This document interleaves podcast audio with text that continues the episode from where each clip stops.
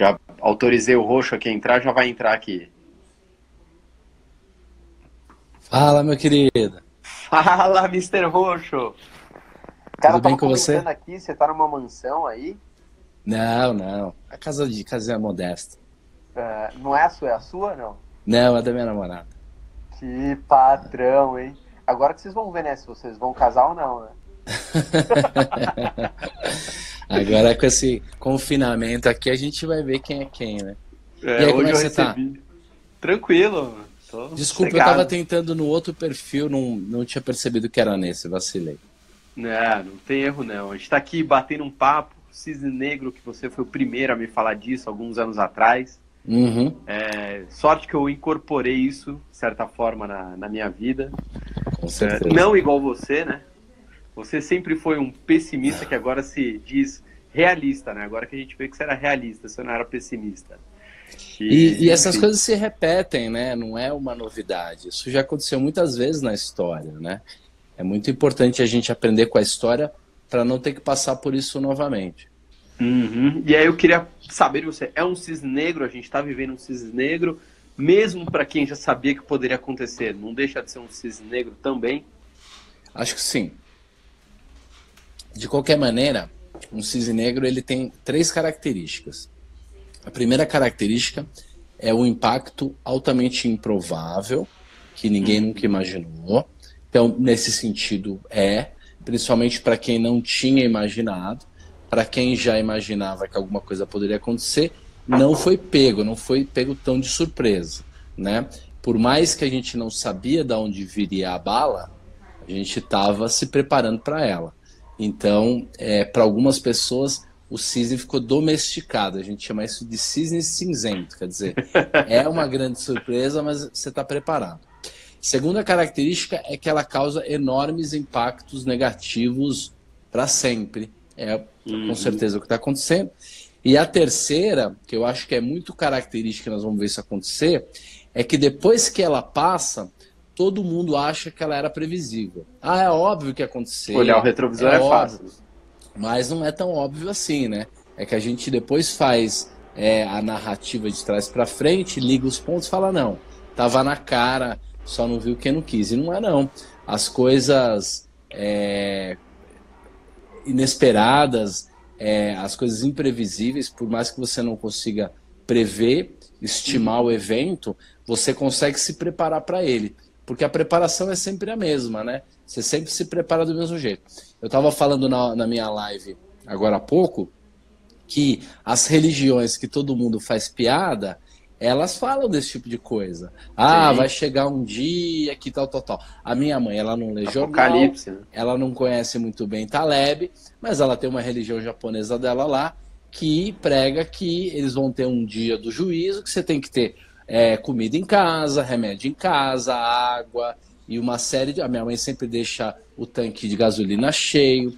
Não é porque ela achava que ia ter um Covid-19, simplesmente porque o mestre dela lá avisou que em algum momento a gente ia ter aí um problema, né? A gente ia ter um cataclismo, um colapso, e ela se preparou para isso. Então acho que é uma grande lição. É, a gente já aconteceu outras vezes, as pessoas esquecem rápido. Mas uhum. eu acho que todo mundo que conseguir é, ler sobre o tema, exercitar sobre o tema, pensar sobre o tema, pode se preparar de uma maneira é, para sempre, né? Uhum. Porque vai vir mais coisa para frente depois. Perfeito. Agora, é, você fala muito da questão que os governos, as empresas produzem inflação, produzem dívida, vivem alavancadas. Uhum. Virou algo, não é normal, mas é comum. Então, Isso. uma empresa que não, não é normal tá, mesmo, é. é não está endividada, ela é ineficiente, né? Porque teoricamente é melhor você pegar dinheiro com o banco, porque você consegue girar mais no seu próprio negócio. Essa é a Era, né? Era, né? Era. É. Ou não, né? Porque isso também já aconteceu, sei lá, crise de 29, não sei se já, já funcionava, mas. É, mas quem já. Quem, quem tá fazendo isso, quem fez isso muito, infelizmente vai acabar quebrando. Vai ser comprada por uma outra empresa que tinha caixa, que era retrógrada, antiga, que tem uma marca de 50 anos, né, que é gerida pela família, nada do que os papas aí da gestão financeira dizem para fazer, elas fazem e elas vão acabar sobrevivendo. Não só isso, elas vão cobrar, eh, vão comprar o concorrente que ficou mal das pernas. Porque quebrar não é necessariamente falir. Falir é uma coisa muito grave. Você realmente é barrido para a história, você vira uma vergonha, você deixa um monte de devedor, tem uma massa falida, você vai pagar advogada pro resto da vida. Não é disso que eu estou falando. Eu estou falando de simplesmente você ter dois, três anos de prejuízo, você uhum. ter que renegociar com o banco numa situação que você tenha que vender 80% da sua empresa. Então, por mais que você não tenha falido, você quebrou, porque o teu negócio deixou de ser saudável. Excelente. Poxa, não vejo outra forma. Queria que você me desse uma luz no fim do túnel. É, baseado no New Deal, né, que foi a recuperação da Bolsa de 29, Plano Marshall, né, recuperação pós-segunda guerra. Sim.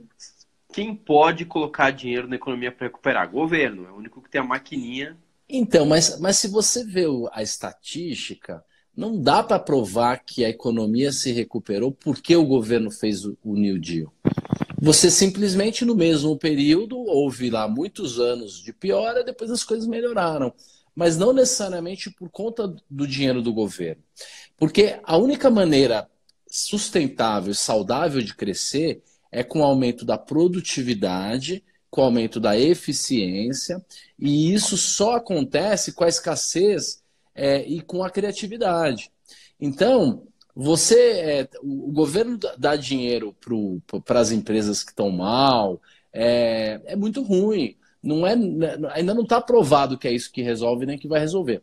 Ajudar as pessoas físicas que vão ficar doentes, que vão ter problema de fome, isso aí tudo bem, é barato. Fazer um, um serviço é, de renda mínima, isso aí é totalmente aceitável e eu acho que o governo e o Estado têm que fazer sempre. Mas ajudar bilionário, ajudar dono de banco, ajudar dono de empresa, isso daí nunca se comprovou é, assertivo e trava a economia, porque a mudança que precisaria ser feita não é feita. Numa floresta, se você apaga todos os focos de incêndio, todas as vezes começa a pegar fogo, você começa a acumular tanto material inflamável, tanto material carbônico, que no dia que pega fogo, brother, o negócio pega fogo na floresta toda. Então, uma empresa quebrar, é, uma empresa falir, algumas pessoas serem demitidas numa empresa que não tem mais condição de competir, é natural, é saudável, é bom para a economia. Se todo empresário ao invés de tentar ser criativo, tentar trabalhar com a escassez, aumentar a produtividade através do seu próprio negócio, ficar fazendo lobby, montar escritório em Brasília, contratar lobista, porque essa é a maneira certa de jogar, você ensina errado as pessoas. Você ensina para as pessoas que o que funciona é você pedir, ser, é, ser amigo do Estado, do governo, molhar a mão do deputado, do ministro. Então, isso daí é uma lição errada.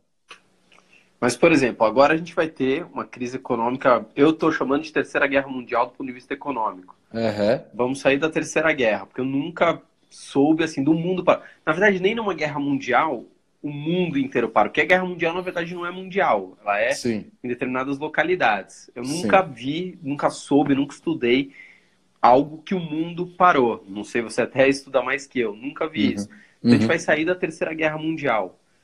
Uh, eu acredito que no mínimo um milhão de pessoas vão perder o emprego no Brasil, no mínimo. No Sim. mínimo. Acho que entre Sim. 1 e 5 milhões de pessoas facilmente. Uhum. E tô tentando achar uma forma, concordo 100% com você, a gente vai voltar a fazer errado, o Estado enfiando dinheiro, mas eu, eu particularmente não consigo encontrar uma forma imediata né, para essa, essa curva ser menos agressiva do que o Estado enfiando. Quando digo Estado, é, o Estado brasileiro e todos os governos do mundo enfiando dinheiro na economia. Vai gerar inflação? Vai gerar inflação. Vai. Mas qual que é a outra alternativa nesse momento? Eu acredito, assim, é, graças a Deus que as pessoas resolveram me escutar agora, eu acredito realmente que uma solução um pouco utópica, porque talvez ela não vai ser implementada nunca, ou pelo menos não em todos os lugares, é você não ajudar a grande empresa, você ajudar o cara que perdeu o emprego. através de renda mínima. E aí você precisa um choque de tecnologia para você poder acompanhar esse cara. O mundo tem um nível de abundância que as pessoas não precisariam mais passar fome, nem passar mais miséria. A gente já tem riqueza suficiente para uhum. distribuir. E é barato. Você distribuir é, um pouco de dinheiro para as pessoas que estão em dificuldade ou arrumar um emprego numa área que precisa, é, não é tão difícil assim. É, eu, eu preferiria dar um curso de matemática, programação, administração, secretariado para todas as pessoas necessitadas e dar comida, do que você escolher empresários para você salvar e dividir o prejuízo do cara com a sociedade. É, eu acho que é bem mais barato e, e, acho também que, que é mais factível, dá mais resultado. Agora, vai precisar sim de uma, de uma, de uma ajuda emergencial. Você me perguntou quem que pode ajudar a sociedade agora. As mesmas pessoas que ajudaram nas últimas crises, por exemplo, Warren Buffett. Warren Buffett é um cara que hoje tem 150, 140 bilhões de dólares em caixa. Ele acabou de levantar lá quase 100 bilhões de dólares a juros zero. Então ele é um cara que tem um caixa de 250 bilhões. Mas ele não vai comprar empresa ruim. Ele vai comprar empresa boa. Claro. Ele vai gerar emprego em lugares eficientes, bons, pessoas que sabem ganhar dinheiro. É assim que a gente deve fazer.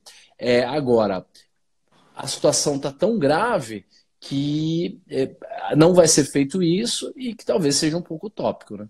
Uhum. Agora, de forma prática, o pessoal vendo aí perdendo patrimônio 40, 50, 60, 70% do patrimônio virando pó, né? Não é o pozinho, é outro pó. Outro pó pior. É. Como que faz para essas pessoas? O que, que elas fazem agora? Eu vou falar um pouco do que eu estou fazendo. Uh, sempre tive head, né? Sempre deixei um pouco. Meu head é feito em dólar. Caixa. Ah, caixa ah, quer dólar. dizer. Caixa em dólar. Ah, quer Legal. dizer que você, seu patrimônio diminuiu? Não, diminuiu. Não é que ficou no zero a zero, mas ajuda a segurar a porrada. Uhum. Quando o dólar ali tava aproximando de 5, eu falei, certeza que esse troço vai subir ainda mais. Ainda acho que vai subir ainda mais. E acho que o novo patamar do dólar, quando acabar toda essa bagunça, vai ser uns 4,50. Enfim, Aumentei minha posição em hedge. Uh, tô fazendo, tô colocando, tinha caixa, caixa isso, dinheiro líquido também. Tô esperando, coloquei já um pouquinho em ações, devo colocar mais um pouquinho, tô fazendo, comprando aos poucos. E tô reduzindo um percentual também de renda fixa para alocar na renda variável. Queria saber se você concorda com essa estratégia, não concorda, que setores que você está olhando, o que, que deve se recuperar mais rápido. Então, vai depender muito do nível de caixa que as pessoas tenham. Uhum. Porque existem dois momentos diferentes quando isso acontece. O primeiro momento é aquilo que a gente chama de colapso. Então, os preços simplesmente afundam rápido de uma hora para outra, porque é uma corrida por, por liquidez. Quem tinha margem, quem não tinha caixa, quem ficou em pânico, está vendendo e o volume até caiu bastante nos últimos dias. Então, uhum. o mercado está caindo meio no vazio. Essa é a primeira coisa. A segunda coisa é o bear market. O bear market, ele simplesmente é um período grande em que a economia vai mal, os economistas, os macroeconomistas, os fundos, os bancos, todo mundo faz as projeções e diz, cara, não vou pôr dinheiro. Então, a começa, começa a afetar a economia. E aí, as campeãs, as que vão ficar, são aquelas tradicionais, que têm uma gestão conservadora, que tem caixa. Então, primeiro de tudo, tem que ver quanto dinheiro as pessoas têm para viver. Se uhum. elas perderem emprego, se elas tiverem que fechar o negócio. Então, se elas não têm dinheiro, se todo o dinheiro que elas têm hoje é um dinheiro que só dá para ela sobreviver seis meses, ela não vai poder aproveitar uh, essa promoção. Ela Sim. simplesmente vai ter que ficar com o dinheiro guardado, porque ela não sabe quanto tempo é o fundo de emergência que a galera está falando. Ela não sabe quanto tempo ela vai precisar do dinheiro. Para quem é robusto, que nem eu e você, trabalhamos online, é, as pessoas que trabalham com a gente também trabalham online. A gente continua vendendo curso mesmo em casa. A gente consegue dar aula de casa. é, a gente tem um negócio robusto, que tem custo baixo, é, e a gente sabe que vai ter uma renda mínima, a gente pode ser um pouquinho mais agressivos. Então, cada um tem que olhar para si mesmo e ver o, qual é o nível de agressividade que você vai poder ter agora. Por quê? O conservadorismo, na época do, em que todo mundo é otimista, se torna agressividade quando vem o colapso. Porque aquele caixa que você tinha guardado, é as coisas podiam dar errado. É. Então, essa hora é que você pode ir às compras. Então, você tem que analisar friamente a sua situação de caixa. Se a sua situação de caixa é terrível, você, mesmo que tenha dinheiro guardado, algum dinheiro, você tem que considerar que é um dinheiro que você pode precisar. Temos que lembrar de que bolsa sempre é um investimento para alguns anos. As pessoas foram. É, é como eu estava dizendo na minha live, as pessoas me mandavam mensagem dizendo assim: Roxa, eu vou pegar dinheiro emprestado no banco para comprar ações. A gente recebe. A gente então, recebe sempre. Não dá, não dá. O mercado está no bull market sempre.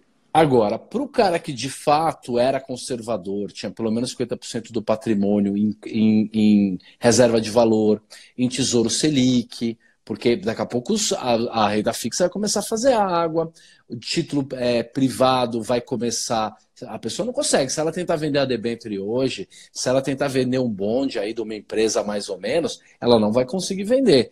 Então, tem muito da fragilidade que ainda está oculta que ainda a gente ainda não conseguiu ver, mas ela vai aparecer com o tempo. As hum. empresas que estão ruins vão começar a soltar os balanços, e isso vai gerar aí, infelizmente, uma, uma descendente. Né? Isso não quer dizer que o mercado não possa se recuperar 20%, 30% antes disso acontecer. Normal. Agora, quem tem pelo menos 50% do dinheiro em caixa deve sim achar. Um cara tonto ali, Felipe Matos, deixa de dar desculpa. É, então, é, as pessoas têm mais de 50% em caixa, aí sim essas pessoas podem ser agressivas agora. Divide uhum. o dinheiro que você realmente não vai precisar em pelo menos quatro ou cinco e faz a primeira entrada. E espera para fazer outras entradas com o tempo. Não tem hedge, não tem proteção, não dá para comprar bolsa e dólar, porque o dólar está caro, não dá para comprar bolsa e put, porque a put está cara. As soluções de hedge agora estão limitadas. Então, você tem que ir entrando aos poucos no mercado. né, ninguém acerta o fundo de, do poço. É, não ninguém dá para é. acertar. É. Eu tenho a técnica lá do balanceamento dinâmico. A técnica, naturalmente, ela está funcionando. Porque é, a gente simplesmente vai comprando a cada X% que cai. A segunda compra é mais profundo ainda, a terceira é mais profundo ainda. Então, acho que a pessoa pode pensar em aproveitar a oportunidade. É promoção, sim. A gente não sabe quanto tempo leva para recuperar, mas eu, com o meu dinheiro, estou comprando empresas conservadoras, tipo empresas boas que têm uma boa geração de caixa. Ban... Tipo... Lembra que você me perguntou lá o vídeo? Ah, posso, os bancos posso dar uma ficaram para trás. Pessoal? Família do Roxo é fundadora do Bradesco. É verdade. Família de banqueiros. Né? É verdade. Mas, mas e... é o Bradesco que está comprando? Estou comprando Itaú. Bradesco, estou comprando Itaú, estou comprando do Brasil B, comprou? B3, não, Banco do Brasil não. Comprei Banco do Bradesco, é, é Bradesco, não comprei Itaú ainda, mas vou comprar. Uhum. É, se cair mais, a Bolsa Americana já estava quase circuit break lá fora. É. É, B3 Parece eu comprei. B3 eu comprei. Comprei o Petro, vou comprar um pouco de Petro aí a 10, 9 pau. Estou comprando também, comprei um pouco de Vale e comprei um pouco de RB também, porque já está abaixo de 10 reais e eu sou tarado por resseguradora. Eu é. gosto demais do negócio de seguro. O pessoal fala Mas que eu... vai quebrar a IRB. Não vai quebrar, cara, não, porque ela tem geração tem... de caixa. 30, e... mais 30% do mercado. É, não. É, é, seguro agora vão ser todos reprecificados por um preço mais alto. É, a, a, gestão vai mudar. O e eu tenho uma teoria, novo... Roxo. Uhum. Vê se você concorda comigo. Eu adoro quando uma empresa boa, óbvio, tem uma grande crise interna. Porque Sim, você e o Buffett. Você é obrigado a melhorar, é. todo mundo está de olho em você, a CVM é, está de olho. Você e o Buffett, porque o Buffett ele diz que são as empresas bem administradas com problemas de curto prazo, de imagem uhum. de, de, curto prazo. Então, é o tipo de empresa que ele gosta mesmo de comprar. Então, é, eu estou comprando esses seis caras e, e, e, o Itaú também. Mas eu não estou comprando direto. eu estou fazendo uma estratégia indireta de compra, através de vendas de puts. É uhum. sofisticada, uhum. é meio complexo. Eu tô, nos meus vídeos que eu estou fazendo ao vivo nas últimas semanas, eu estou explicando. Olha o que eu fiz. Tem uma put de Petro de preço de exercício 6,65. Uhum. Cara, 6 pau. O papel tá 12 aí, bateu 14, Sim. voltou. 6,65 estão pagando 35 centavos para você vender essa put. Então eu vendi a put e eu recebi 35 centavos. 35 centavos a 12 reais dá 3,5%. A 6 e pouco, que é o preço de exercício, dá 5,5% de taxa. Se a Petro cair abaixo de 6,60, eu sou exercido. Eu vou, ter, vou ser obrigado a ficar com papel. É obrigado. Só que eu ganhei 35 centavos para fazer isso. Então, o meu preço de custo de Petro vai cair para 6,30. Cara, Sim. eu fico com Petro a 6,30. Porra. E se, ela, e se ela não cair até 6,60 agora, a put que eu vendi vira pó e eu vendo de novo uma put. Como a gente vai ficar com a volatilidade alta nos próximos seis meses, um ano, as puts vão continuar altas. Então, uma maneira de você ir comprando bolsa é você vende um pouco de put e se o mercado cair, se for exercido, você fica com o papel pelo menos 20% mais baixo. Então eu vou uhum. poder comprar é, Vale por 27, B3 por 27, Bradesco por 25 pau, vou poder comprar IRB, eu acho que o preço de. Ah, eu comprei via varejo também. IRB vai ficar para mim por um preço, sei lá, de R$ reais, 7,50. Então, são preços muito bons. Via varejo, por 3,50. Imagina. Eu acho que as Casas Bahia não vão fechar. Não, acho, acho que também não. Mas o varejo vai tomar é... uma trauletada, né? Então, mas é por isso. Eu já estou colocando a minha margem de segurança tá lá em cima. Eu vou comprar uhum. os papéis lá embaixo. Então eu vou fazer isso durante alguns meses. Aquelas empresas que caírem o suficiente, eu vou ficando com o papel. E eu, eu, eu coloquei 15 mil reais em dezembro para fazer umas operações ao vivo para a galera ver, os meus alunos, uhum. e comprei 500 reais numa put de Bova 11. A put valorizou e eu, eu consegui descascar e pus 55 mil reais no bolso. 500 Caraca. reais viraram 55 mil reais. Então eu estou comprando com esse dinheiro. E estou comprando pouco. Eu não vou ficar com mais de 30% em bolsa. Mesmo nessa queda toda, eu não vou aumentar minha mão para mais do que 30%. Bacana. De alocação. Deixa eu fazer uma, moto Para quem é leigo, vamos dizer assim, o cara tá na bolsa, mas é leigo. Uhum. Ontem a gente fez uma, uma live e eu tô falando que eu, como eu penso, eu penso o seguinte: tivemos uma crise no setor automobilístico, certo? Eu gosto de carro. Uhum. Todos os carros baixaram de preço, certo? Volkswagen, Gol, Jack Motors, Lifan, enfim, tá tudo uns menos, outros mais. Sim. Aí eu tô falando o seguinte compensa eu comprar um Lifan, por mais que ele tenha caído um pouco mais que o Volkswagen, compensa, compensa eu comprar um Jack Motors, por mais que ele tenha caído mais que os outros, ou compensa eu comprar um Volkswagen, um Ford, um Jeep, que são marcas tradicionais, assim, o Uma risco retorno. Claro, é, por mais que a queda não tenha sido tão grande, é uma ótima analogia para a bolsa. Eu prefiro comprar aqueles que estão garantidos, que você sabe que não vai fechar as concessionárias, que a marca não vai Sim. embora, que ela não vai descontinuar o modelo, porque é, é o prêmio, está pagando um prêmio a mais porque Sim. vale a pena, tem mais valor mesmo. É, o Rodrigo Salvani está fazendo uma pergunta aí, eu vou aproveitar para fazer um jabazinho, uma propaganda minha. Ele está perguntando se ele pode colocar todo o dinheiro no Polyface. Não sei se você sabe o que é o Polyface. Polyface é o meu fundo de investimento. Olha a minha sorte. Eu comecei a captação por um fundo novo, faz 15 anos que o meu sonho é montar um fundo, eu tenho a licença. Falado. É, então, o fundo está abrindo segunda-feira que vem, dia 30, é a primeira cota. Nós começamos a captação semana passada. A gente montou um fundo totalmente antifrágil, totalmente antifrágil. Nós fizemos milhões e milhões de testes com simulador de Monte Carlo, usamos modelagem moderna de risco e nós vamos fazer a mesma coisa. A gente vai comprar bolsa, a gente vai vender put. Quando a bolsa é, subir um pouquinho e a volatilidade cair, nós vamos comprar um pouco de put para se proteger. Uhum. Então, eu estou com o fundo aberto para captação. Se o Rodrigo quiser colocar todo o dinheiro dele, fora a, mar, a margem de segurança, o dinheiro de segurança, o dinheiro da reserva de segurança, ele pode. A gente tem um, uma estratégia que é uma estratégia barba. O resgate é de 30. Então não ache que vai ser o dinheiro da, da feira, o dinheiro que você vai resgatar para amanhã comprar alguma coisa, porque não é o caso. Mas estamos com certeza aceitando novos cotistas lá e eu vou tô, tô pondo todo o meu dinheiro lá. Uhum. Última pergunta, Roxo. Claro. Como será o mundo pós Terceira Guerra Mundial? O que, que vai mudar do ponto de vista econômico, na, sendo realista? Não adianta a gente falar, ah, não, ninguém mais vai se alavancar, porque a gente sabe que isso, eu acredito que isso vai continuar acontecendo. Sim. Como será na prática o mundo pós Terceira Guerra Mundial? Olha, sinceramente, a gente já havia aprendido alguma coisa com 2008.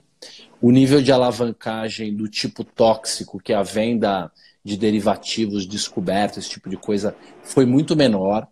Por isso que a queda foi menor do que poderia ter sido, sido por enquanto. A gente poderia ter tido uma queda pior ainda se a gente tivesse um nível de alavancagem maior. Acho que as pessoas vão ficar ressabiadas durante um tempo, é, mas daqui a pouco elas vão começar também a ter essas criatividades aí de se alavancar, pegar dinheiro e tudo mais. É, eu acho que a gente vai ter alguns algumas fases aí dessa coisa toda e eu não vejo como depois que a inflação subir, depois que muita gente quebrar, depois que a, os bancos não quiserem mais emprestar a, a um juro tão baixo para as grandes empresas, os juros vão subir. Então eu acho que a gente vai voltar a algum nível de conservadorismo durante um tempo. E talvez algumas lições se perpetuem. O Nassim Taleb, né, que é o grande profeta, filósofo, filósofo aí que a gente segue, ele escreveu todos os livros para que fiquem para a história. É, ele colocou numa ordem, escreveu de uma maneira que eles para que eles fiquem para a história. Estava vendido em petróleo. Estava vendido em petróleo, comprado em ouro, vendido em bolsa, vendido em bonde, acertou tudo, tudo ele acertou. E não só isso, né? Eu, eu tava com ele lá em Nova York e com o sócio dele, com o Spitnagel agora, no, no, no curso que ele fez, na semana que começou o crash, e eles realmente estavam, acertaram a mão. Daqui a pouco vem o resultado do fundo deles lá, que é o Universa, vamos ver quanto é que eles conseguiram capturar aí de rendimento. E também vem o livro novo do Mark Spitnagel, que é o sócio dele, que realmente ensina a fazer a compra do pozinho, do put, da, do seguro de carteira, que é o Safe Haven. Ele segurou o livro durante muito tempo para soltar em algum momento, acho que o momento é propício. Então, acho que cabe a, a nós, né, comunicadores, professores de educação financeira, é, ensinar, né, propagar essas palavras, usar essa filosofia na nossa própria vida, para que a gente seja um exemplo vivo de como que a gente deve viver, de como deve ser a antifragilidade. As nossas histórias vão ficar gravadas, as pessoas vão lembrar desses nossos ganhos, dessa nossa antifragilidade, e através disso a gente vai servir de exemplo para as pessoas. Então eu acho que, para mim, é continuar sendo a mesma coisa. Eu estou preparando uma empresa, você teve lá, a gente ainda está pequeno, mas eu falei para você que a gente gostaria e a gente quer nós seremos 200 pessoas em dois anos, então acho que nada mais natural que a gente invista nos, próprios, nos nossos próprios negócios e que a gente consiga, através disso, dar o exemplo. Vou te contar uma história de 1932. Saiu, a Dupont escreveu um, um, um conto né, no, no New York Times, um desses jornais antigos aí, que era o seguinte: o sujeito é, tinha uma loja de cachorro-quente na estrada. E aí veio a crise.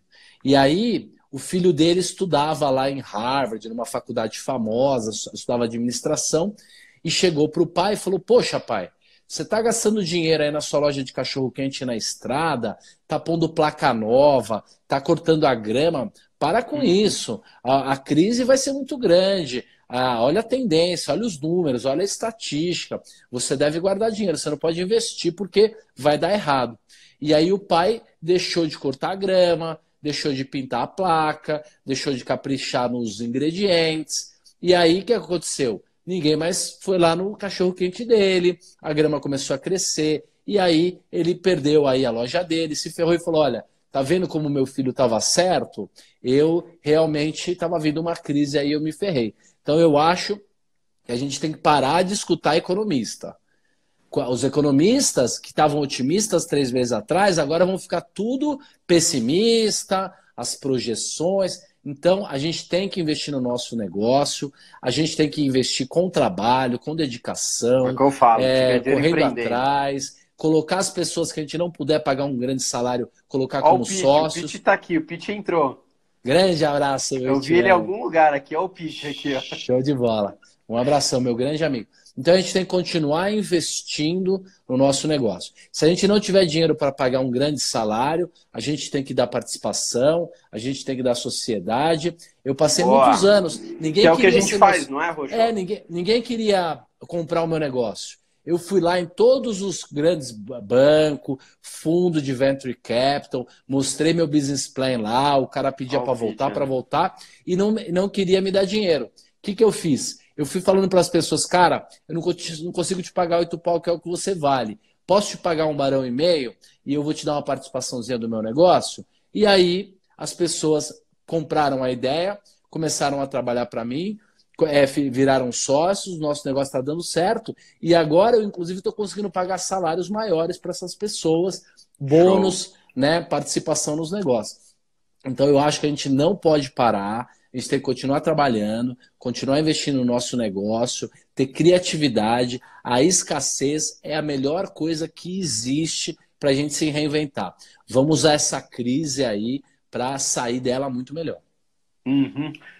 Todo, ninguém coloca isso na reta. A gente fala com um monte de economista que começa a falar assim: esperamos muita volatilidade. Pros... Porra, isso é óbvio, né? Minha voz. Agora, né? É. é, isso é. Quando fala volatilidade, eu falo, meu, tipo, isso é óbvio. Eu quero, eu, eu coloco o meu na reta. Eu tô falando há muito tempo, eu vejo o bolsa é a 50 mil pontos, não duvidaria de 40. E vejo o dólar a 5,50, enfim. Quanto você acha? A bolsa bate quanto? Ah, nem faço esse exercício. eu acho um exercício meio inócuo. Não só isso. Eu acredito nas minhas próprias projeções e acabo tomando decisões baseadas nela. Eu prefiro ter uma mente limpa. Mas acho que não teria nenhum problema se o mínimo fosse 40% ou 50% mais para baixo. É Caraca, é. violento. Por isso, vamos comprando aos poucos, né? Isso, vamos aproveitar a promoção. Show. Roxo, brigadíssimo. Deixa o seu canal aí para quem está aqui e ainda não te segue. Olha, é, o meu canal tá aí, é só clicar, Luiz com Zé Fernando Roxo. Quero convidar o Pete depois para uma live também. Vamos conversar lá com os os investidores dele lá, o pessoal do Bayern Foda-se, que a gente faz agora. Todo mundo que quiser também me chama, é, me sigam. E eu e, e o Super Fabrício somos amigões. Eu acho que, quem sabe, até a gente vai ser sócio qualquer dia. Com certeza. Conversamos disso há muito tempo já. Com certeza. Estamos nos aproximando cada vez mais. Show de bola, Rochô. Brigadíssimo pela sua participação. Como a gente está em prisão domiciliar, vamos fazer mais esse exercício vamos. aqui de trocar ideia agora. Vamos ficar ao vivo. Semana. Exatamente. Conversar com as pessoas, YouTube, acalmar, acompanhar uma Acalmar. Isso é o tipo assim, a gente vai sobreviver. Vai, sobrevivemos eu... muito, muita coisa, a gente vai sobreviver. Ixi, eu dormi muitos anos num beliche aí, não tem problema nenhum. Do, é, dando de ônibus, metrô, é, não tem problema. Show, show. E olha, o Polyface está aberto para captação. Quem quiser colocar dinheiro lá, a partir de Polyface com y.com.br, mil reais, cara. Milzão. Pô, qualquer um é Bom, é capaz depende de Depende da pessoa, né? Hoje em dia eu tô quebrado. e quem colocar mais de 100 mil reais faz parte de um grupo exclusivo, cheio de vantagens também. Show. Aliás, vamos conversar depois sobre isso. Também. Demorou, demorou. Um grande Até abraço. Mais, Obrigadão pela força aí. Eu que agradeço. Tchau, tchau. Abração. E aí, bilionários, o cara manja, né? Pior que ele tinha falado, quem viu os nossos vídeos lá no YouTube, ele já tinha falado que esse ano ia ter crise. Claro que ele não estava prevendo questão do corona, mas ele já estava prevendo uma recessão. Falou, esse ano chega uma recessão. E acertou em cheio. Quarta-feira, eu e o Pete estaremos batendo um papo aí. Fechado? Fui. Tchau.